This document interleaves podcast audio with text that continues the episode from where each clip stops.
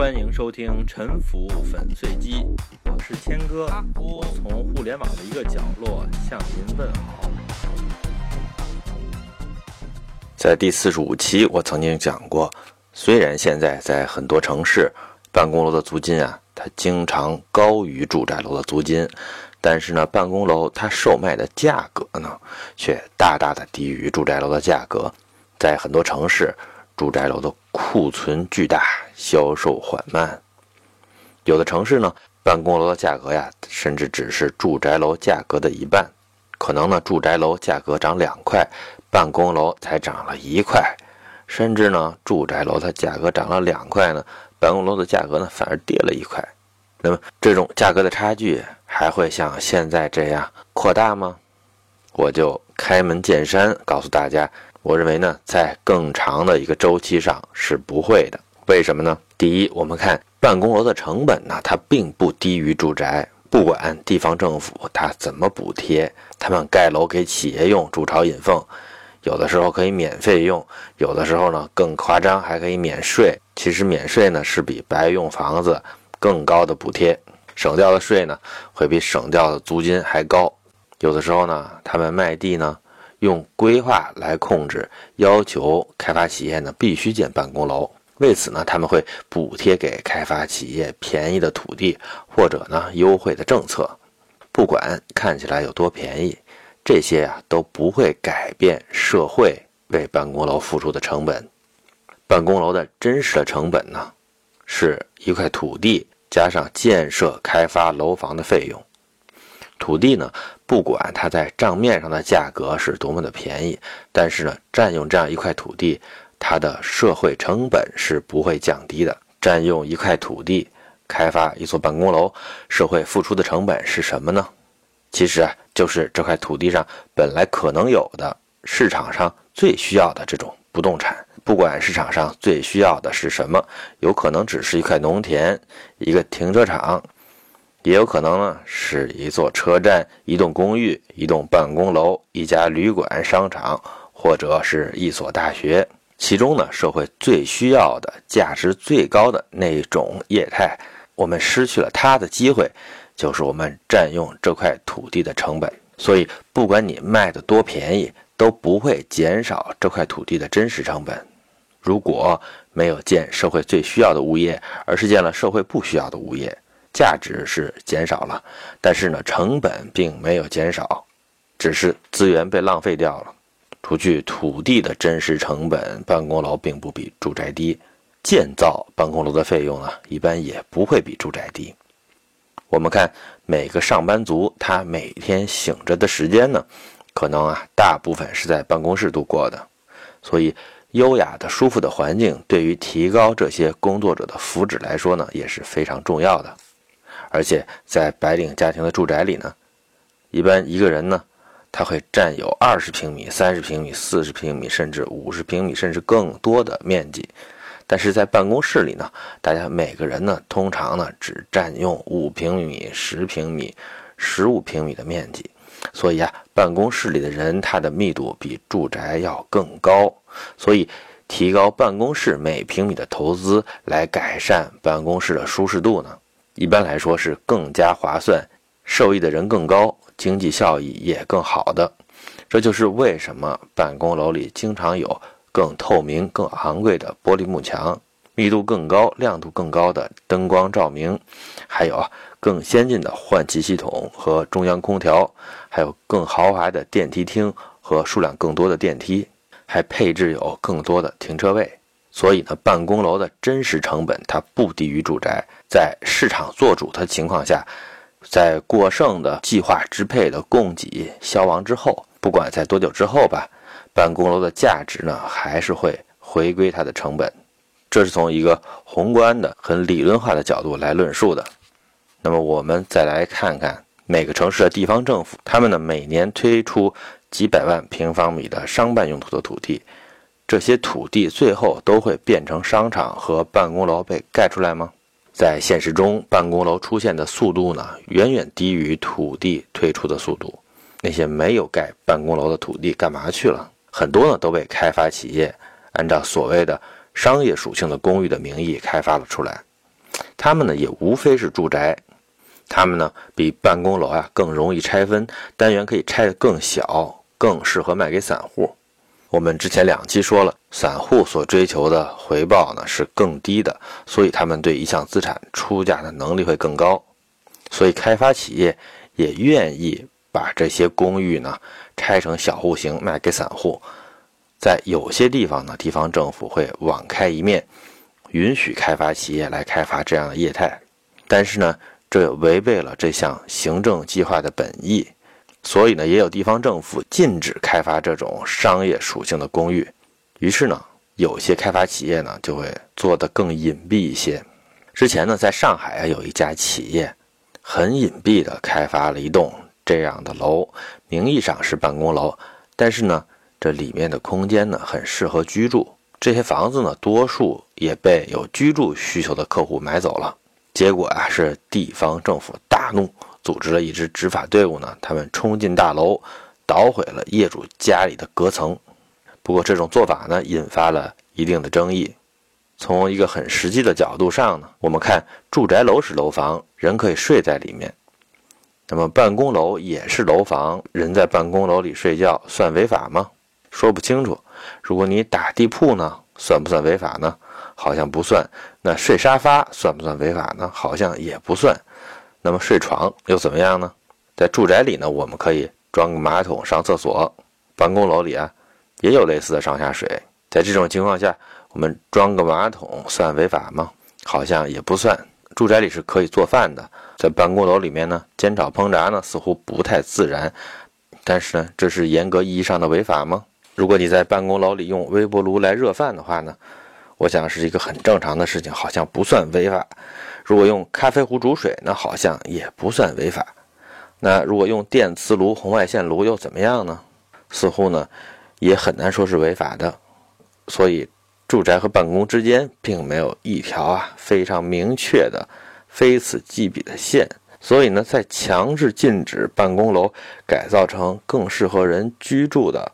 形式的时候呢，也缺乏特别清晰的法律依据，在取证和定罪上都比较的困难。在执法的时候呢，也往往是高度随机、全凭议会的。也就是说呢，如果官员想起来了这个项目呢，就可能管一下。但是现实中呢，用规划的办公楼来满足居住需求，这种情况是大量存在的，彻底禁止呢是近于不可能的。我们看，同样是楼房，同样明亮，同样冬暖夏凉，同样能满足人在里面吃饭睡觉的要求，但是呢，现在一个价格呢是另外一个的一半。如果都是一百平米的话，住宅能卖到五百万一套，但是呢，这边的办公室呢才卖两百五十万一套。所以你觉得这种价格的差距还会再扩大吗？我认为是很难的，在住宅价格升高的城市啊，办公和公寓的价格呢，往往也不可避免地被同时拉升。在历史上和现实之中呢，一种物业它兼顾多种的用途，在它漫长的生命周期当中，它时而是住宅，时而是商店，时而是作坊，时而是诊所，这原本是非常自然的事情。各种功能呢？除了这种时间上前后的兼容和变化之外呢，有的时候呢也会有平面上的兼容和变化。什么意思呢？我有一间小平房，小房前面呢有一个窗户，我在窗户上写了四个字儿：“雪糕一块”。就靠这一个窗户呢，我卖雪糕呢就能养活一家人。不但如此呢，我的生意还越来越大。于是啊。我就把我的前半个房间都开成了便利店，自己呢只睡后半个房间，这就叫做前店后住。如果我前半个房间卖雪糕，后半个房间呢用来自制雪糕呢，这就叫做前店后厂。这样呢，我的生意呢可能又会扩大。我在这个平房的上面呢再盖一层，我就住在二楼。这样呢，我整个一楼啊都可以开一个小超市，这就叫下店上住。或者呢，我在楼下做馒头，但是住在楼上，这种状态叫做下厂上住，这是和武大郎家是一样的，这就产生了垂直方向上的兼容和混合。一栋建筑呢，它具有这种四维时空当中的兼容和混合呢，这是一种很自然的状态。这是我们在古代的庞贝遗址啊，在《水浒传》里的清源县，在文艺复兴时代的佛罗伦萨，在近代的乌镇、巴黎、伦敦，在当代的东京、纽约、厦门，在这些地方无处不在的混合和兼容。同样的建筑呢，可以承载着不同的功能，其生命力呢可以说是源远流长。而这种混合和兼容呢，到底是在？增进幸福还是在减少幸福呢？是不言而喻的。如上呢是一个很笼统的论述，具体的再看呢，我想以北京的建外 SOHO 为例，在2003年的前后，北京东三环的 CBD 呢还处于草创期，当时的办公楼的规模还没有形成，在那个年代呢，住宅作为一种更通用的产品。它的市场更好，所以当时啊，住宅开发的比例是大于办公的。在北京 CBD 的早年呢，住宅开发的发展非常的快。建外 SOHO 呢，是以高端住宅的身份问世的。不过呢，在这之后呢，北京的 CBD 它的办公市场的发展也很快，所以建外 SOHO 不久就成为了小企业比较理想的办公场所。因为呢，它的户型比较小，而且呢，位置是非常中心的。对于房主来说呢，如果你现在有一套房子，你把它呢租出去，一个月能收两万块钱的租金，在这种情况下，如果你自己还住呢，那就很奢侈了。那就不如把这个房子租给别人，然后呢自己搬到一个这个房子可能更好，然后环境更幽静，但是呢租金会低得多的地方来赚取利差。在这种背景下呢，很多的房子就都从住宅转化成了办公，租给这些小公司。我前面说了，一百五十平米一套的房子，如果是住宅的话呢，它里面不过住三四个人；如果开一个公司呢，就可能有十几个、二十几个人。这样随着住宅转化成了办公，这个社区的人口密度就越来越高了。于是，这个社区里的商业也。逐渐变得繁荣，成为北京一个比较兴旺的中档餐饮和服务业的聚集地。楼里的人呢越来越多，以至于啊，原来给住宅准备的三部电梯呢，逐渐变得不敷使用，拥挤不堪。这样呢，这个地方呢，是不是就因为缺少管制而被玩坏了呢？我觉得或多或少有这种成分。但是呢，您先别着急，电梯它拥挤到一定程度之后。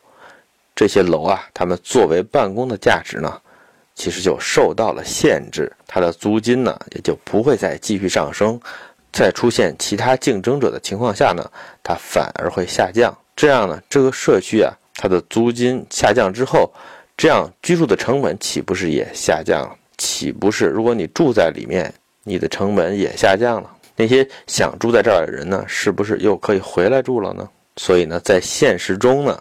动态的住宅和办公之间形成了一种有涨落的平衡。你可能会说，现在上班的人多，电梯这么拥挤，住户是不是也会非常不便呢？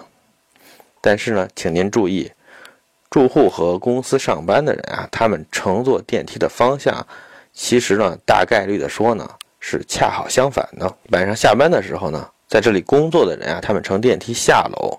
但是住在这里的人回家呢，他们坐电梯是上楼，所以住户在坐电梯的时候呢，这个电梯里的人呢并不是很多，所以住户得到的电梯服务呢和办公的人是不相等的，是优于办公的。不但如此呢，因为啊，这个小区它白天有上班的人，晚上有住户，这样呢一天二十四小时啊，它的人流就更加的平稳，这样其实呢就有助于商铺的经营，尤其是餐厅。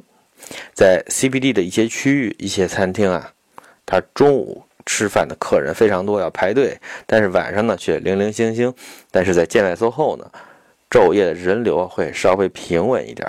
在这种地方，会不会很乱呢？会不会有治安问题呢？其实呢，恰恰这种不息的人流啊，它提供了一种安全。术语呢叫做自然监控 （Natural Surveillance）。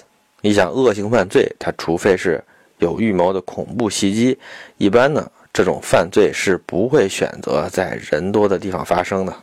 除此之外，我们再看看停车位。上班的时间呢，人很多，车位停得很满。但是呢，到下班的时候呢，他们就把车开走了。所以啊，这些空出来的车位呢，恰好可以给住户在晚上和周末停车使用。这样呢，停车位它的潮汐的波动也会更小，这些停车位的使用效率会更高，成本会更低。